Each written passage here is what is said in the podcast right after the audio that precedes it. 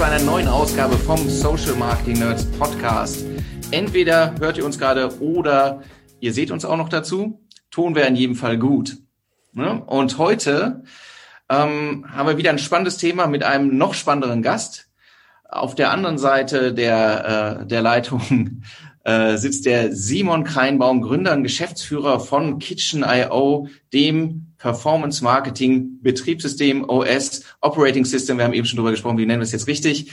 Ähm, und der Simon ist erstens selbst so gefühlt Nerd, ist Performance Marketer und hat ein Fable für das Thema Automatisierung. Simon, ähm, sag doch noch mal kurz, was machst du denn bei Kitchen? Und was ja. macht ihr mit Kitchen? Äh, danke erstmal, Alexander. Freut mich hier zu sein. Äh, ja, Kitchen, mein, mein Hintergrund ist sozusagen auch Performance Marketing. Äh, ich habe ganz lange selber operativ im Performance Marketing gearbeitet. Und mit Kitchen bauen wir eine Plattform, die äh, im Prinzip eine Schnittstelle zwischen äh, den programmatischen Endpunkten der Werbeplattform, in erster Linie Facebook und Instagram ist, und äh, anderen Business-Tools wie Google Sheets, Slack und so weiter. Und ähm, man kann es so ein bisschen so sehen als Alternative vielleicht zu einem Inhouse Martech-Team. Äh, die großen Firmen, vor allem die Berliner Firmen, äh, Delivery Hero, HelloFresh und so weiter, die haben ja alle riesige Teams mittlerweile bei sich sitzen, die nur Software für ihr eigenes Marketing-Team bauen. Und wir ermöglichen das im Prinzip äh, einem Marketing-Team, ohne dass sie jetzt einen Entwickler haben müssen. Ähm, das heißt, wir setzen so auf diesen Trend No-Code oder Low-Code, falls damit jemand was anfangen kann. Ähm, das heißt, wir haben so eine nette Drag-and-Drop Environment, äh, in der man äh, sich selber im Prinzip Tools zusammenbauen kann, Automatisierungen bauen kann, äh, die so dem eigenen Workflow, dem eigenen Prozessen entsprechen, genauso wie man das äh, normalerweise macht. Und äh, ein großes Thema ist natürlich irgendwie ähm, für uns immer dieses Thema API-Feature, äh, äh, also Dinge, die man äh, vielleicht über die API machen kann, die, die man, die besonders spannend sind. Ganz genau. Und da sind wir im Prinzip auch schon bei unserem Thema, über das wir heute sprechen, weil viele, äh, viele, die sich im Thema Social Advertising bewegen ähm, und auch tief in den, in den Ads Manager einsteigen, glauben, dass das letztlich das komplette Feature Set ist oder die komplette Palette an Möglichkeiten, die die Plattform bietet. Nur das stimmt gar nicht. Ne, das ist letztlich das, was eben über sozusagen den Self-Service in dem, in, auf dieser Oberfläche zur Verfügung steht. Aber es ist nicht alles, was geht. Deswegen haben wir uns jetzt für heute einmal vorgenommen, zu sagen, wir gucken uns fünf Dinge an, die mit der Facebook API möglich sind, aber eben nicht im Ads Manager. Und, und das ist wahrscheinlich entscheidend, warum sind die eigentlich gut und wichtig? Ne, das ist, ja. äh, das ist unser Thema heute. Und bevor wir da einsteigen, noch eine ganz kurze Randbemerkung. Erstens natürlich, ähm, äh, wenn ihr später Fragen habt, kommen wir noch dazu, dass ihr, dass ihr uns kontaktieren könnt. Wenn ihr selbst sagt, ich bin ja im Bereich Social Advertising unterwegs und äh, ich fühle mich sehr nerdig, dann ähm, möchte ich noch sagen, wir suchen mehr Leute. Wer möchte, kann uns gerne an jobs@smnerds.de schreiben. Wir freuen uns, mehr Leute kennenzulernen. Jetzt steigen wir ein. So, Simon, ähm, wir haben äh, uns ein paar Sachen auf die Agenda geschrieben, ähm, die, die, die funktionieren im, ähm, im, im Bereich Targeting eigentlich, aber eben auch im Bereich Bidding und im Bereich Creative auch noch. Ähm, steigen wir doch mal vorne ein. Äh, wir, ich glaube, wir starten mit dem Thema Targeting. Ne? Mhm. So, was geht? Ja, ja, gut, gute, gute Frage. Also ich glaube nur, nur, nur vorweg. Ähm, früher, ich glaube, die Facebook API, die, die Schnittstelle API, wie man ja im Deutschen sagt, ist schon einige Jahre alt und es gab früher echt viele Firmen, die ähm, versucht haben, so eine Art eigenen Algorithmus zu entwickeln, um, äh, um besser zu sein als Facebook im weitesten Sinne. Und ähm, da kommen wir vielleicht später auch nochmal zu, äh, inwieweit das Sinn ergibt äh, oder auch nicht. Äh, das haben mittlerweile sehr, sehr viele aufgegeben, ähm, weil Facebook einfach die viel größere Datenmenge hat. Dementsprechend sind so die API-Feature äh, oder generell API-Feature zu nutzen, glaube ich, in erster Linie sinnvoll, wenn man äh, Sachen nutzen möchte, die halt einfach gar nicht verfügbar sind äh, oder wenn man einen Use Case hat, der so komplex ist, dass man den eigentlich nicht mit händischer Arbeit lösen kann oder wenn dann nur mit irgendwie zehn Marketern oder sowas. Und ähm, hoffentlich ist die Zeit vorbei, dass äh, man irgendwie zehn Leute im Team hat, die alle das Gleiche machen. Ähm, aber ähm, genau, aber das muss dann am Ende jede Firma für sich selber entscheiden. Ähm, eine Sache, die total spannend ist und äh, die ich auch eigentlich nicht richtig verstehen kann, warum die eigentlich gar nicht im Werbeanzeigenmanager verfügbar ist, ist das Thema größere Lookalike Audiences. Ähm, also wenn man im Werbeanzeigenmanager sitzt, im Ads Manager, dann kann man ja maximal zehn Prozent auswählen und ich bin mir sicher, alle ähm, Zuhörer wissen das eigentlich schon, aber zehn Prozent bedeutet hier immer zehn Prozent aller verfügbaren Nutzer einer gewissen Zielgruppe, richtig? Also in Deutschland haben wir, glaube ich, irgendwie knapp 30 Millionen oder vielleicht 32 Millionen Nutzer verfügbar in Deutschland auf äh, Facebook und Instagram zu bewerben. Das heißt, eine zehnprozentige Lookalike, unabhängig davon, äh, worauf diese Lookalike Audience basiert, sind das immer 3,2 Millionen, nämlich alle 10% verfügbaren, äh, 10% aller verfügbaren Leute. Und äh, im, äh, per, per API äh, per Schnittstelle ist es jetzt möglich, auch 20 Prozent äh, zu erreichen. Und das ist natürlich was, was total spannend sein kann, wenn man in vielleicht hat man Deutschland als Kernmarkt, aber bewirbt dann auch noch in Österreich oder der Schweiz oder man ist irgendwie, hat einen Europafokus und bewirbt dann auch noch Belgien, Niederlande, vielleicht kleinere europäische Länder. Ähm, da kommt man relativ schnell mit seinen zehn Prozent an, an eine Grenze. Ich glaube, in Österreich ist eine zehnprozentige Lookalike-Audience ähm, knapp über eine Million Nutzer. Ich weiß jetzt nicht die genauen äh, aktiven Nutzerzahlen äh, in, in Österreich, vielleicht ist es auch weniger. Entschuldige für meine Ignoranz in diesem äh, zu, zu diesem Zeitpunkt. Ähm, genau, aber da ist es halt total spannend und da sehen wir auch ähm, glaube ich, viele, viele Firmen, die das nutzen oder nutzen könnten, ähm, um vielleicht eine 15-prozentige Lookalike Audience oder eine 20-prozentige Lookalike Audience mal anzutesten und eben zu schauen, ähm, ist der Algorithmus stark genug eigentlich auf Facebook-Seite, um hier auch noch relevante Nutzer zu finden, ähm, statt dass man ich glaube, das ist ja üblich, dann irgendwann anfängt, äh, interessenbasiertes Targeting zu machen oder eben ganz breites Targeting, was, was sicherlich auch viele, viele ja. Leute machen. Ja, gefühlt, also nur kurz dazu gesagt, trotzdem hängt es halt immer an der Qualität der Ausgangsbasis, äh, der, der Ausgangsaudience, weil das ist, ich sage das immer ja. wieder, weil das halt so ein häufiges Thema ist.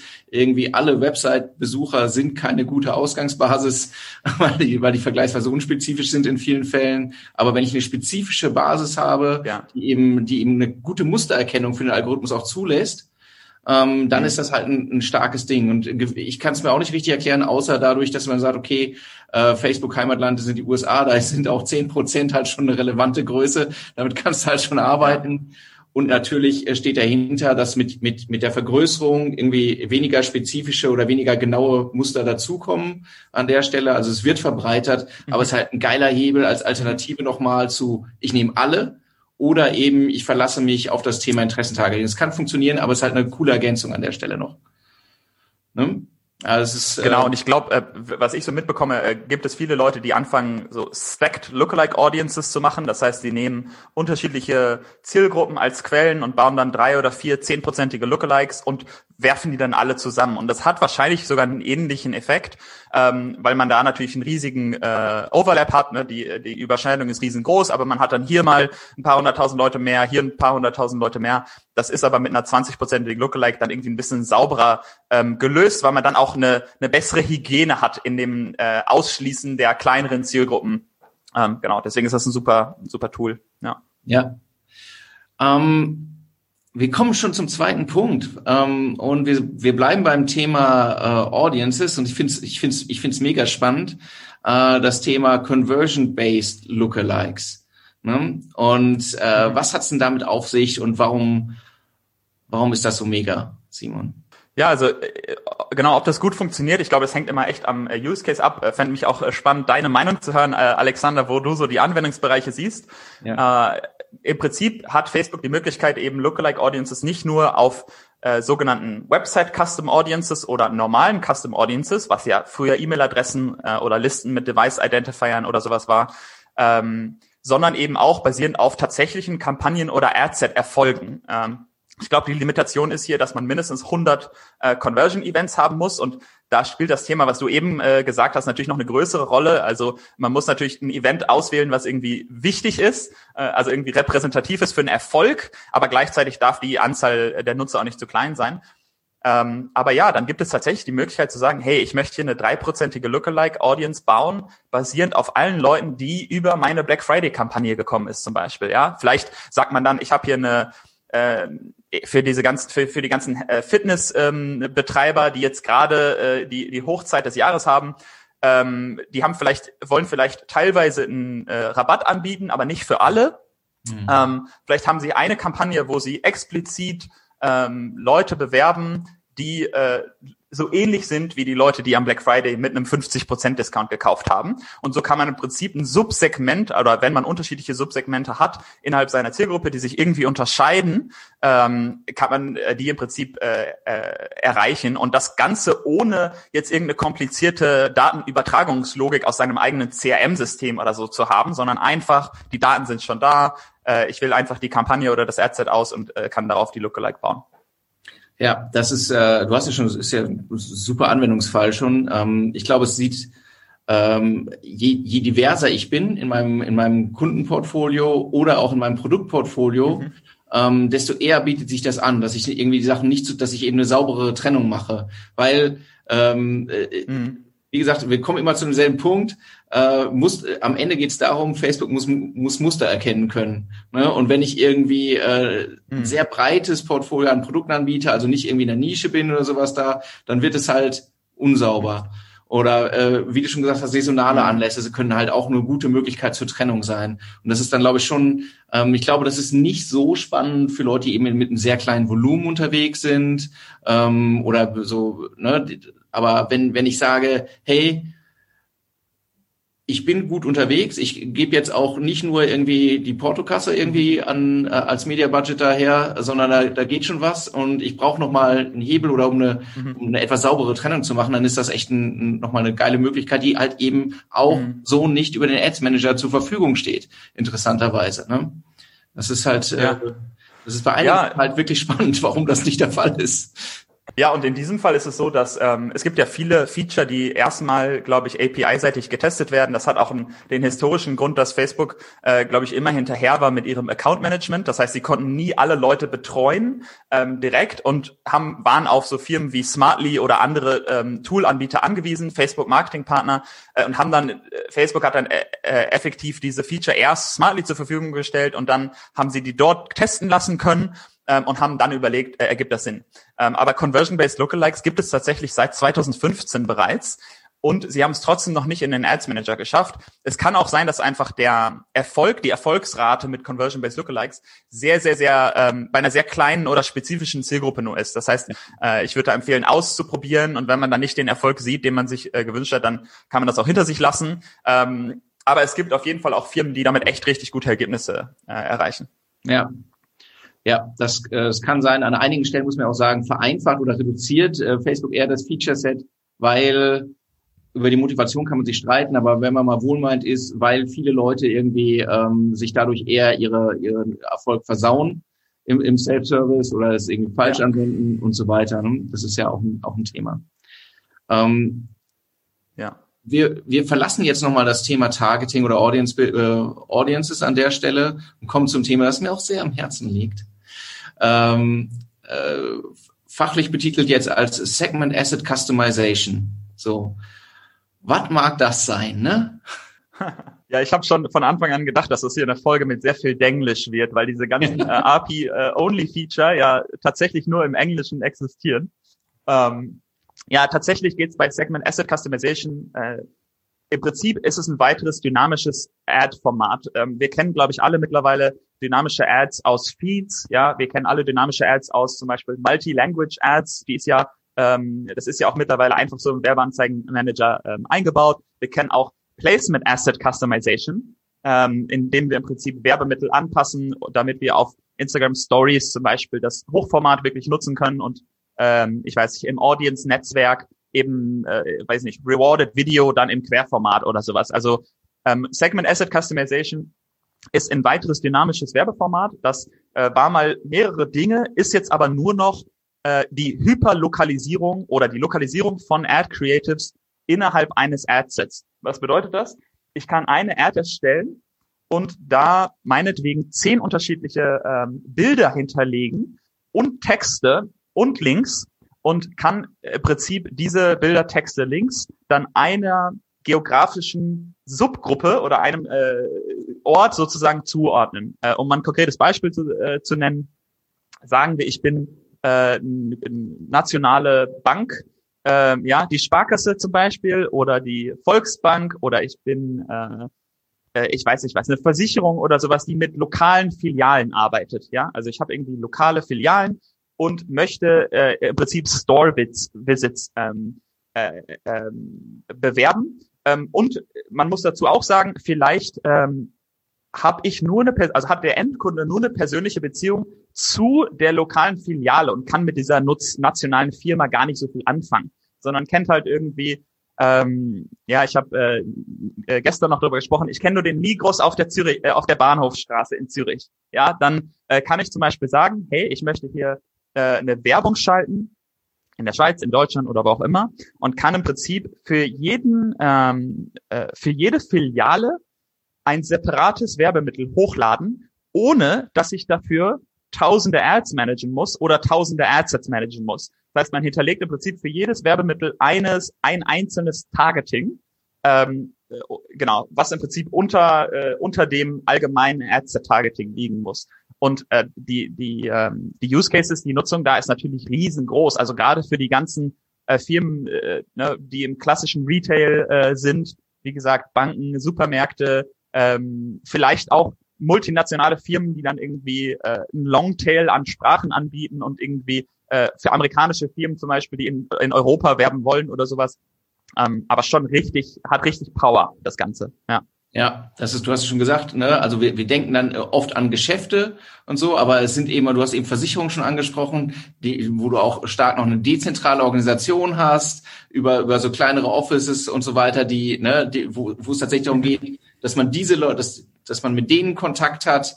Ähm, Gerade dann gibt es halt ja. extrem coole Möglichkeiten aus einer zentralen Einheit heraus, trotzdem irgendwie äh, ähm, es erscheinen zu lassen, als wäre es etwas sehr Lokales an der Stelle. Ne? Das ist das ist halt ein, eine mega Option und vor allen Dingen eben im Handling, ja. sonst, sonst halt ein Desaster.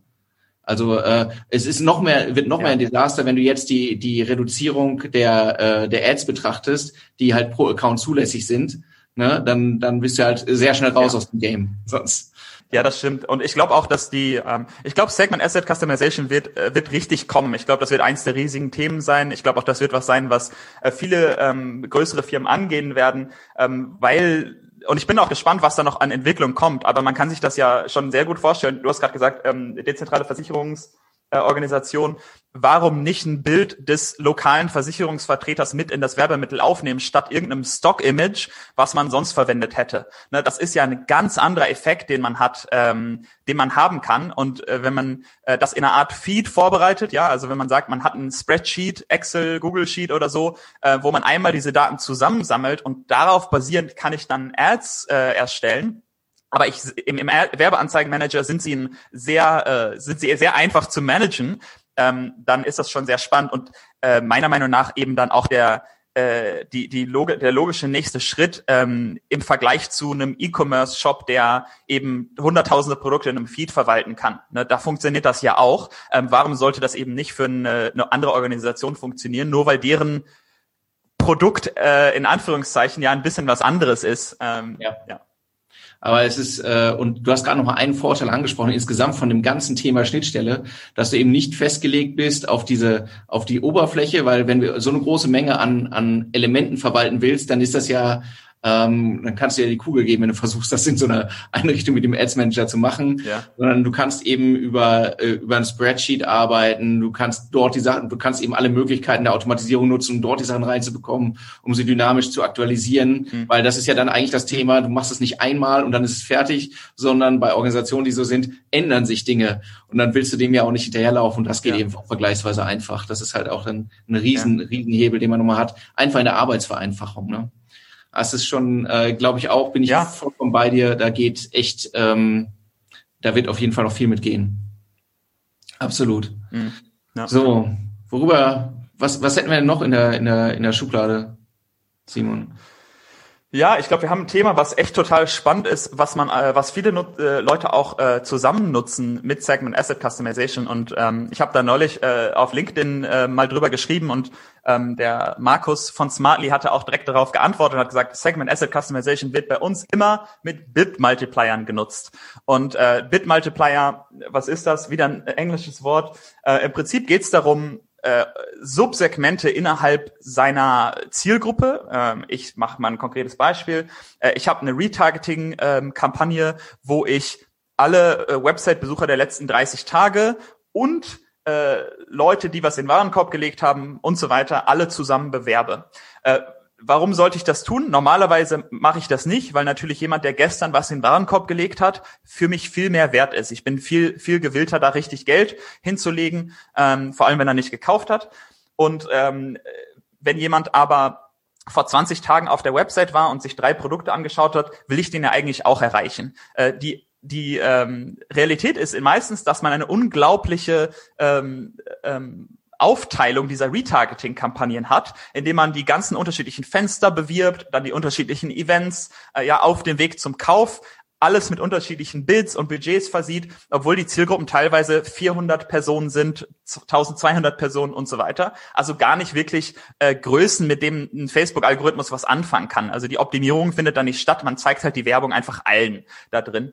Und ähm, auch mit der, äh, mit Hinblick auf, äh, ja, wir haben ja diese ähm, Power 5 ähm, oder wie es hieß, ähm, war ja ein großes Thema, Vereinfachung ähm, ja. der Accountstrukturen. Äh, vor dem äh, Blickwinkel sozusagen ergibt es total viel Sinn, eben äh, Bit-Multiplier einzusetzen, wo ich dann sagen kann, ich habe hier eine breitere Zielgruppe, wo ich unterschiedliche Zielgruppen zusammenwerfe, kann aber ein unterschiedliches Gebot abgeben oder ein äh, Multiplier eben. Das heißt, ich kann sagen, äh, ich, ich, das funktioniert konkret so, ich sag, ah, ich will maximal 50 Euro pro Kauf bieten mein Multiplier äh, ist von 0,1 bis 1,0, ja, oder 10% bis 100%.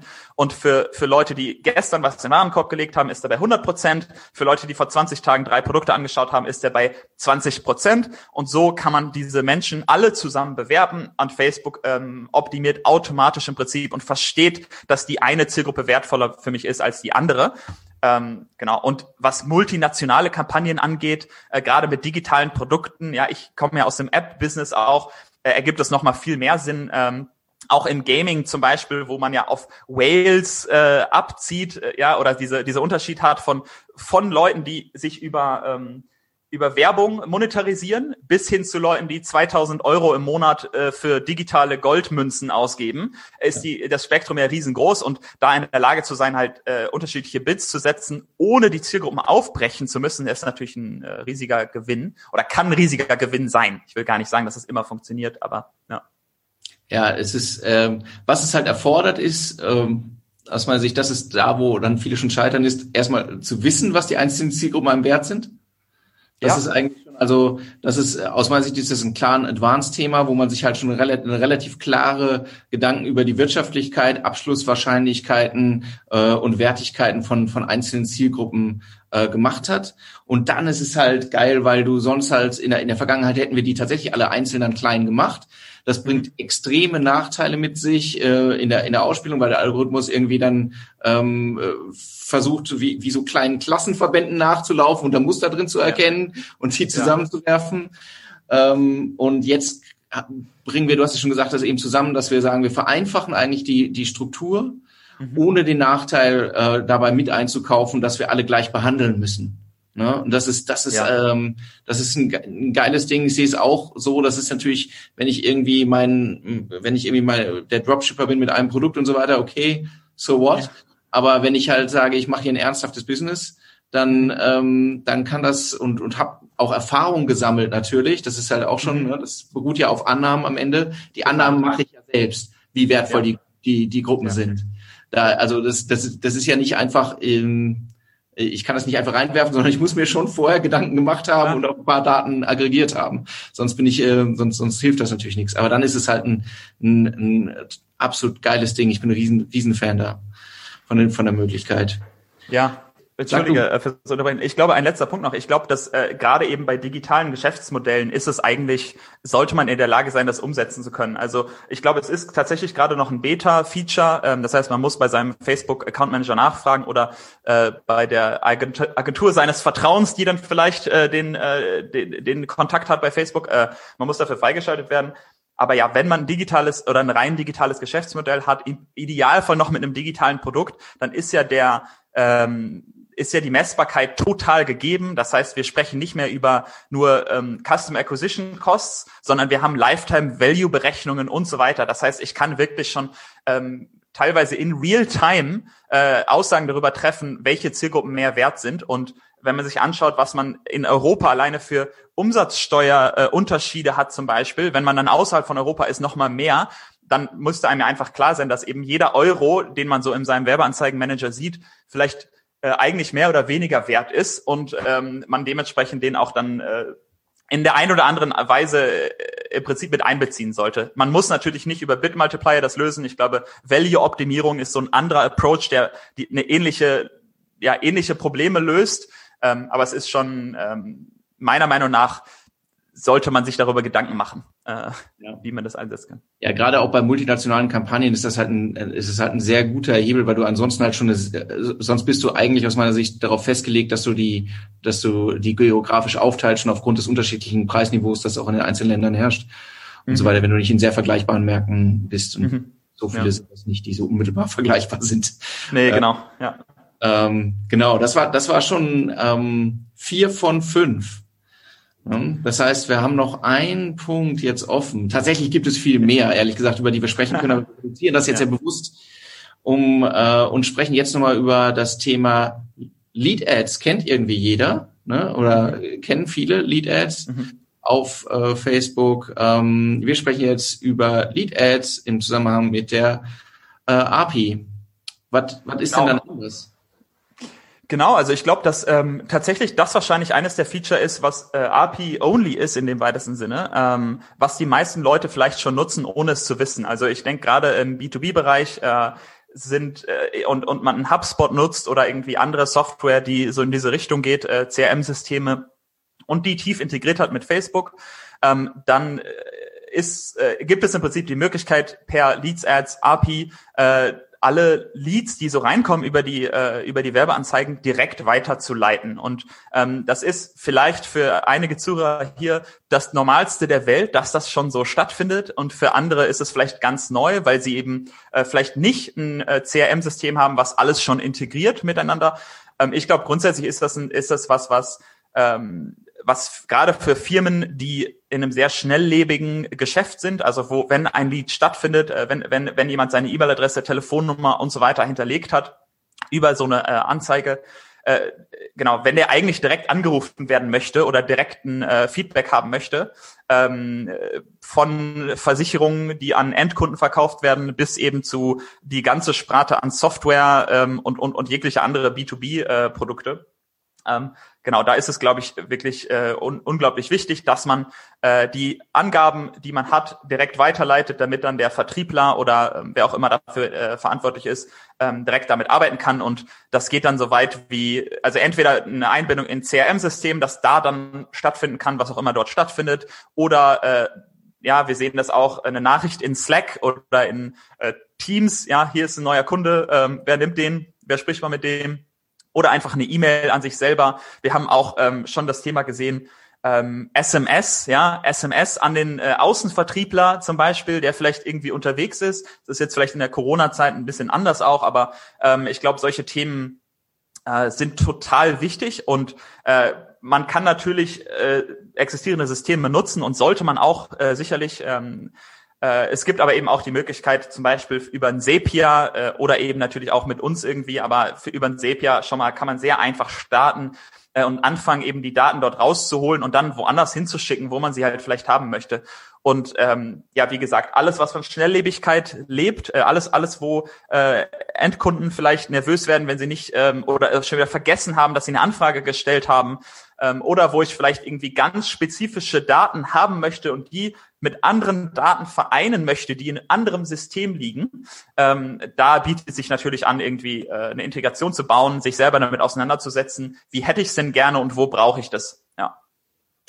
Du, ähm, du sagst es, ähm, es sind halt große Bestandssysteme, die auch schon die Integration anbieten eigentlich. Also wer mit einem Standard äh, CRM unterwegs ist, wie äh, sei es HubSpot oder ein anderes, ähm, hat diese Option schon erstaunlich oft ist es trotzdem nicht angeschlossen, muss man sagen.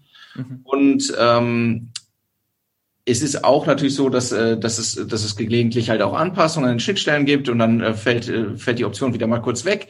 Bei Anbietern auch schon gesehen. Ähm, du hast eben das Thema Wertigkeit angesprochen. Das finde ich auch nochmal ein Punkt, dass du ähm, gerade, du hast Schnelligkeit gesagt, du kannst ja auch noch differenzieren. Leute kommen über irgendwie eine Lead-Ad, wo du weißt, das ist halt eine hochwertige Zielgruppe, wo du, wo du im Prinzip die durchschleifen kannst direkt und nicht in den Standardprozess geben kannst, wo du direkt sagst, du hast an den, an den, an den Außendienstler oder eben an den Key-Accounter unter Ding hier über unser High Volume eine Million und mehr äh, Lead Ad ist einer reingekommen äh, direkt per Slack Alert Alert. Auch das kann man halt ganz gut steuern. Und wer wer irgendwie mit selbst wer in einem Legacy Unternehmen sitzt, das sagt, oh, wir waren wir sind eigentlich besser darin, ein eigenes CRM zu bauen als die Standardlösungen, äh, der hat halt auch die Möglichkeit, die Schnittstelle ist ja verfügbar, sich das Ganze entweder selbst zu basteln oder basteln zu lassen. Ne? Also das ist ja tatsächlich ja nicht die komplizierteste Stelle, wo man, wo man ansetzen kann. Nee, glaube ich auch. Und ich denke auch, dass ähm, auch sicherlich äh, Datensicherheit und, äh, und, und, und GDPR, ähm, DSGVO, ne, auf Deutsch, ähm, ist, spielt natürlich immer auch eine Rolle. Ähm, klar, die ganzen großen Softwarefirmen haben mittlerweile auch äh, da sicherlich aufgebessert, aber ähm, Firmen, die irgendwie sagen, hey, ich möchte eigentlich alle, alle Kundendaten möglichst nur bei mir äh, ankommen lassen und die dort auch verwalten, ähm, dann, äh, dann ja, gibt es eigentlich keine Alternative, als sich das selber damit mal anzuschauen und, und, und, und zu sehen, wie man das zusammenpackt. Ähm, auch da möchte man vielleicht eben bestimmte Daten standardmäßig weitergeben und andere vielleicht nicht. Äh, genau. Das heißt, ich kann immer empfehlen, und das gilt eigentlich für alle der fünf Themen, die wir besprochen haben, ich bin ein riesiger Fan davon, auch als nicht technischer Mensch mal durch die Facebook-Dokumentation zu wühlen, auch wenn man die Hälfte nicht versteht, ähm, weil ich glaube, die ähm, ja, die, die, die Innovation und, und auch die Vorstellungskraft, die wird viel, viel größer, je mehr ich eigentlich weiß, was verfügbar ist. Ne? Ich, ich hoffe, dass es jetzt irgendwie Leute gibt, die sich ganz viele neue Ideen jetzt schon überlegt haben, über die weder du noch ich bisher nachgedacht haben, nur basierend auf, was eigentlich theoretisch möglich wäre. Und gerade wenn das eben noch nicht standardisiert ist, noch nicht im Werbeanzeigenmanager ist, der Account Manager, den man bei Facebook hat, vielleicht gar nicht darüber Bescheid weiß, ähm, dann ist es natürlich auch immer schwierig, an Informationen zu kommen, wie man das einsetzen kann. Deswegen empfehle ich immer total, geh selber rein in diese technische, technische Dokumentation, lies mal, was die da geschrieben haben. Vielleicht gibt es eine Empfehlung, für wen sich das lohnt oder nicht. Wenn nicht, tausche ich mit jemandem aus, äh, der das vielleicht kann. Ja. Ja, insgesamt guter, guter Punkt nochmal, Simon. Für wen ist das eigentlich, über das wir jetzt sprechen, noch relevant? Ne? Ähm, ich glaube, viele Punkte sind grundsätzlich natürlich für jeden, der irgendwie auf der Facebook-Werbeplattform irgendwie Anzeigen schaltet. Aber äh, ernsthaft muss man auch sagen, aus meiner Sicht ab einem gewissen Volumen macht das Sinn. Ne? Weil äh, ich kann sehr gut, die Facebook-Werbeplattform ist, ist, ist, ist äh, einsteigerfreundlich. Ich kann erste Erfolge, erste Erfahrungen sehr gut zusammen. Und das sind alles Punkte, wo man sagt, wenn ich ein gewisses, wenn ich sage, ich stoße entweder an eine bestimmte Grenze oder die, möglich die Möglichkeiten habe ich ausgereizt, die bereits standardmäßig da sind, oder mein Use Case ist vielleicht in einer bestimmten Form nochmal speziell, aufgrund meiner Produktorganisation, Struktur, aufgrund meiner Organisationsstruktur, aufgrund der Art, wie ich arbeite und es wird, wird mir schwer gemacht durch das, was bisher da ist, dann sind das halt coole Hebel. Aber ich würde auch, also ich finde das vollkommen richtig. Man kann sich da reinlesen und sieht halt auch vielleicht neue Möglichkeiten auf sich zukommen. Mhm.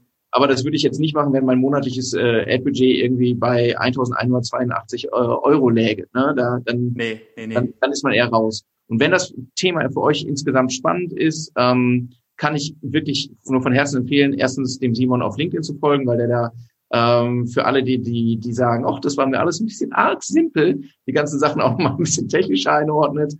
Und ähm, weil äh, Kitchen coole Lösungen an vielen Stellen in, in diesem Bereich auch anbietet, muss man einfach sagen. Nicht, nicht allein in dem Markt, sicherlich, es gibt, gibt auch andere Marketingpartner, du hast eben schon Smarty zum Beispiel genannt, mhm die, die eben auch damit arbeiten und eben deswegen ja solche, solche Plattformlösungen, solche, solche Softwarelösungen letztlich auch Mehrwert bieten, außer dem ja. reinen Punkt Usability. Ne? Ja.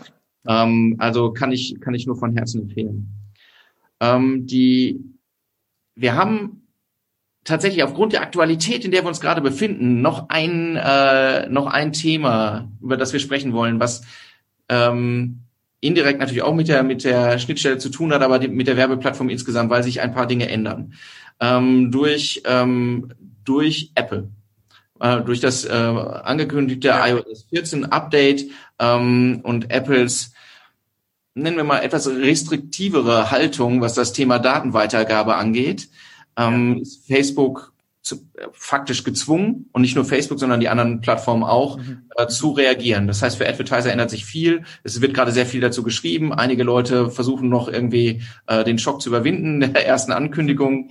Aber einige Dinge ändern sich. Ähm, ich glaube, wir, wir, können einem, wir können einmal ganz kurz sagen, ähm, was sich so ändert, so in, in, in a nutshell. Und dann finde ich es eigentlich auch spannender zu sagen, auch deine Einschätzung nochmal zu hören, was, was für Auswirkungen wird das auf uns alle haben? Weil ähm, gerade geht es so zwischen nix und äh, oh Gott, der Untergang der Welt steht unmittelbar ja. bevor im Bereich Social Advertising. Ja.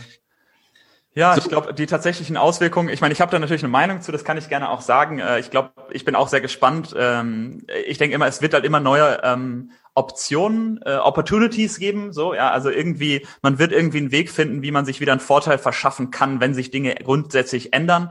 Ähm, genau, deswegen ist es, glaube ich, ähm, sollte da jeder mit frohen Mutes äh, drauf zugehen. Ähm, nichts zu tun oder äh, in Schockstarre zu erstarren, äh, bringt ja auch nichts.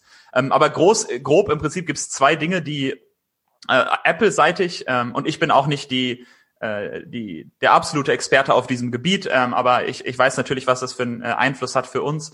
Ähm, es gibt zwei, zwei Dinge. Erstens ähm, im iOS 14, also was Mobile Apps angeht, äh, wird demnächst äh, im Prinzip aktiv von Apple ähm, empfohlen, nicht mehr seine Device-ID mit dem Unternehmen zu teilen, äh, mit dem man gerade arbeitet. Das heißt, wenn ich ein ähm, ja, wenn ich eine, eine Fitness-App bin oder eine Yoga-App oder sowas, wird es für mich sehr, sehr viel schwieriger sein, ähm, diese IDFA, so heißt das, äh, im Prinzip den Unique Device Identifier, äh, mit dem ich früher ähm, äh, Conversions gemessen habe und auch Retargeting-Zielgruppen gebildet habe. Äh, diese, dieser Device Identifier wird effektiv weggehen. Das stimmt nicht ganz, äh, aber, aber im Prinzip wird äh, Apple alles dafür tun, dass Nutzer den nicht, diese, diese ID nicht mehr teilen. Ähm, und deswegen wird es Workarounds dafür geben. Das andere ist, ähm, und das betrifft äh, im Prinzip das Mobile Web, also im Prinzip jeden äh, Advertiser. Ähm, äh, alles, was äh, äh, es, es gibt das sogenannte App Tracking Transparency Framework.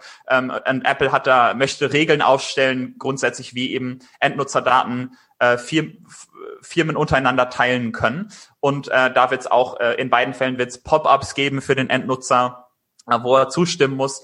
Und äh, genau, das hat dann ähm, sicherlich in erster Linie auf Safari und auf äh, iOS ähm, zu tun, aber dadurch, dass dieser ähm, Anteil der Nutzer natürlich so groß ist, äh, gerade in, den USA, wo Apple und Facebook natürlich ihre äh, Firmensitze haben, hat Facebook jetzt entschieden, eigentlich ganz viele Sachen auch schon ähm, für alle äh, für alle äh, Plattformen auszurollen. Also auch äh, Android ist dann äh, davon betroffen und alle Mobile App Kampagnen zum Beispiel oder äh, Mobile App Install Kampagnen sind davon betroffen, ähm, was sicherlich ein bisschen schade ist, äh, man aber das auch nachvollziehen kann. Ja.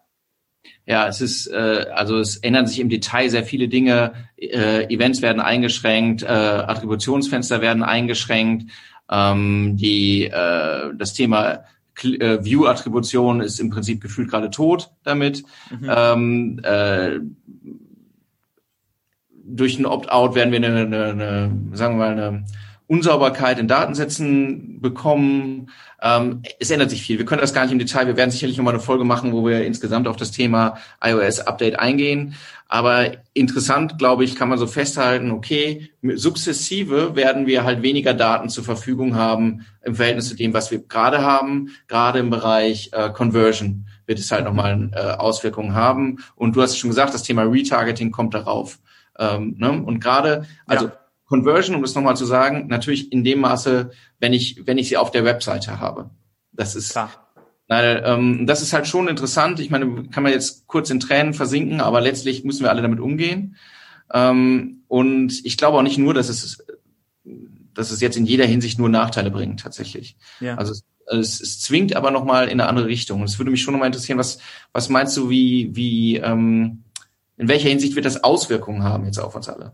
Ja, Ja, also ich glaube, äh, ich, glaube, es sind auf jeden Fall zwei, zwei oder drei Trends, die sicherlich so passieren werden. Also ähm, kommt drauf an, in welchem Ausmaß, aber ähm, ich denke schon, dass das so, so passiert. Das erste ist, ich bin mir relativ sicher, dass ähm, Firmen, die mit niedrigen Conversion Rates äh, kämpfen gerade oder die, die mit gerade nur so an der Profitabilität kratzen ähm, und eigentlich schon sich in Frage stellen, ob sich Facebook Werbung für sie lohnt. Ich glaube, dass ein paar davon nicht mehr weiter ähm, äh, dabei bleiben werden, weil nämlich wenn die Signale, also die Conversion-Daten äh, schlechter werden, die Facebook äh, zur Verfügung hat, um zu optimieren, werden die Algorithmen ineffizienter werden und das bedeutet einfach, dass Conversion Rates sinken werden. Ähm, ich glaube, ich habe super gute Erfahrungen immer gemacht mit, wenn ich mir Traffic Split anschaue und Facebook hatte immer die höchsten Conversion Rates, also gerade in so wirklich kleinen, äh, in, in Lifestyle-Produkten, die irgendwie bis 100 Euro sind oder sowas. Ja, Facebook hat teilweise doppelt oder dreimal so hohe Conversion Rates wie ein Organic Traffic oder, oder andere ähm,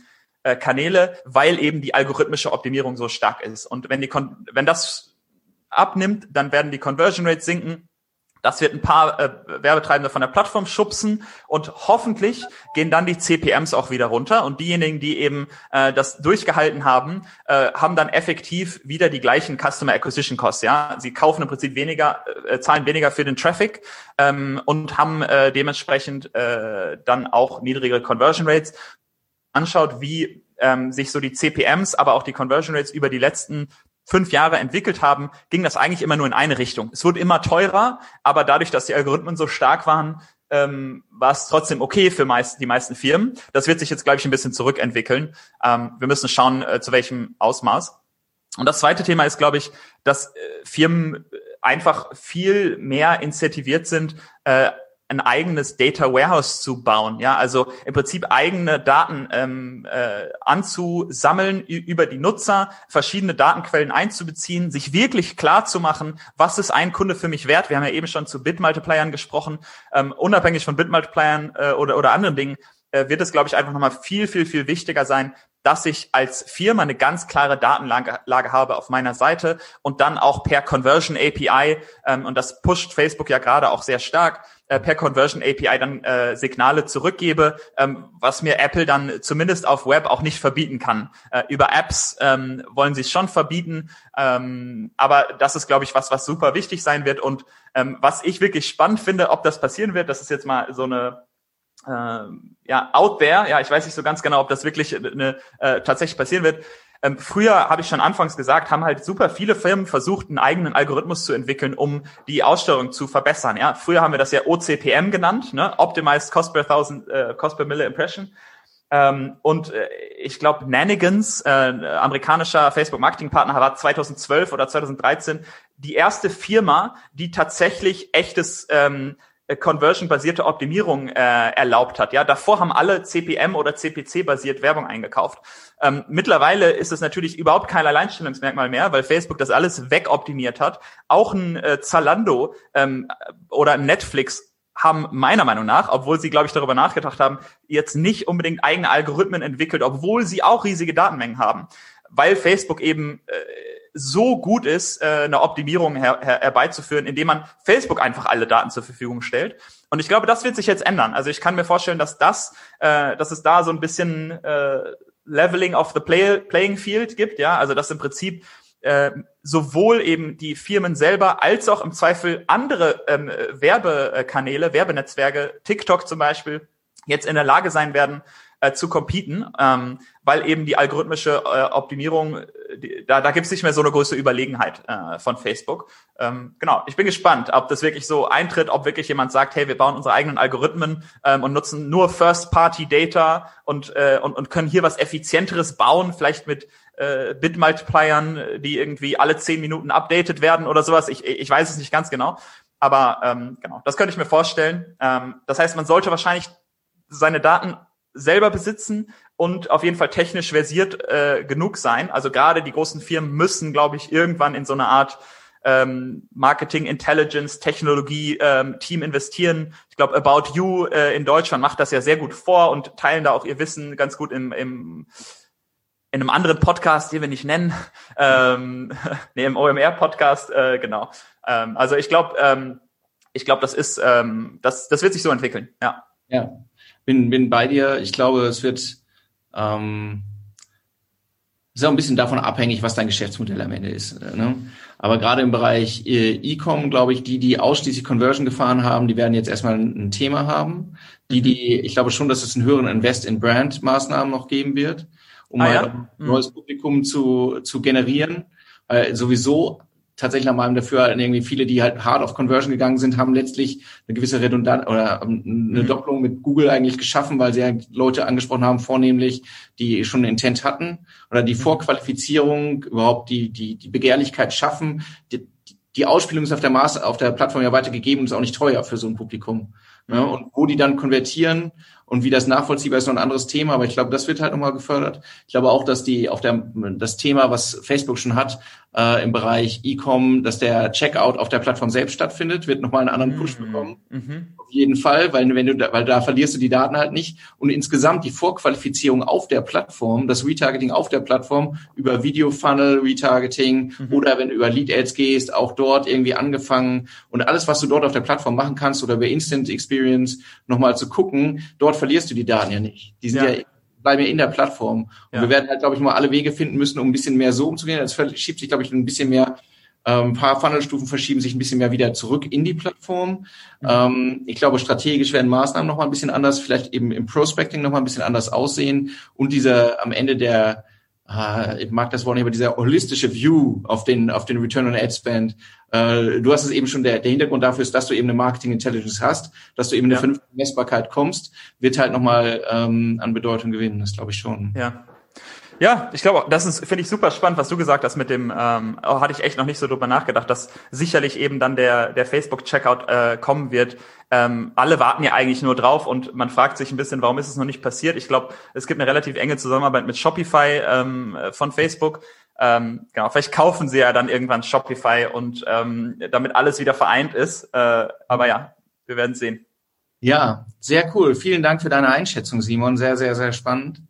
Ähm, ist halt eine, ist ein Thema stark in Bewegung. Es ist auch ja. so, du hast gesagt, äh, also tatsächlich fließen die Informationen gerade so ein bisschen stückweise auch von der Plattform. Es sind noch ganz viele Fragezeichen. Ehrlich gesagt, nach jedem Termin, den wir haben, habe ich ein bisschen mehr Fragezeichen. Mhm. Äh, was ist jetzt, okay, Ads Manager verstanden, geht weg. Was ist, was passiert jetzt mit Facebook Attribution an der Stelle? Mhm. Äh, wie, wie verändert sich dort die Datenqualität und, und vieles andere?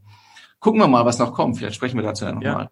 So, Simon, wenn dich jetzt Leute ähm, sagen, das ist ja eigentlich ganz spannend. Ich habe übrigens gerade, mir fällt auf, bei meinem monatlichen Adspend von 150.000 Euro, vielleicht könnte, ähm, könnte das mhm. Thema ja nochmal spannend sein. Kann, ähm, also sollte das der Fall sein, auch gerne hier melden. Aber ansonsten, wenn der Simon helfen kann, wie erreicht man dich? Also sehr gerne per LinkedIn, ähm, Simon Kreinbaum. Äh, ansonsten per E-Mail simon at kitchen.io, kitchen ohne E. Ähm, man kann natürlich auch einfach mal auf unsere Website gehen und da die, die Form durcharbeiten. Ähm, da kommt dann der andere Simon, mein Zwillingsbruder, nein, Martin heißt er, mein Zwillingsbruder meldet sich dann. Und ähm, ja, genau. Wir haben auch einen YouTube-Kanal, wo wir versuchen, ähm, Wissen über die Facebook API zu teilen. Also es hat dann gar nichts mit unserem Produkt oder mit unserer Plattform zu tun, sondern einfach äh, für Marketer, technisch interessierte Marketer, ähm, Kitchen-IO, so findet man uns. Ähm, genau, für die Leute, die so selber ein Tüftler sind, äh, kann das vielleicht ganz spannend sein. Ich glaube, wir haben fünf, sechs Videos, äh, Intro-Videos ähm, und Tutorials, äh, wo man mal selber reinschauen kann. Äh, und ansonsten per LinkedIn oder E-Mail gerne melden. Sehr schön. Super. Wenn euch das gefallen hat, ähm, haben wir grundsätzlich nichts dagegen, dass ihr äh, diese Podcast-Folge auf allen Plattformen, auf, die ihr, auf denen ihr äh, sie seht, hört, ähm, bewertet, abonniert. Herzlich gern. Wenn ihr sagt, das war alles ein bisschen einfach ähm, und irgendwie können wir nicht ein bisschen mehr in die Tiefe gehen, dann ähm, bitte schreiben, weil dann sollten wir vielleicht zusammenarbeiten. Äh, jederzeit gerne an jobs smnerds.de. Ansonsten, Simon, erstmal dir ganz herzlichen Dank. Danke, Alexander. Und allen da draußen einen schönen Tag. Tschüss.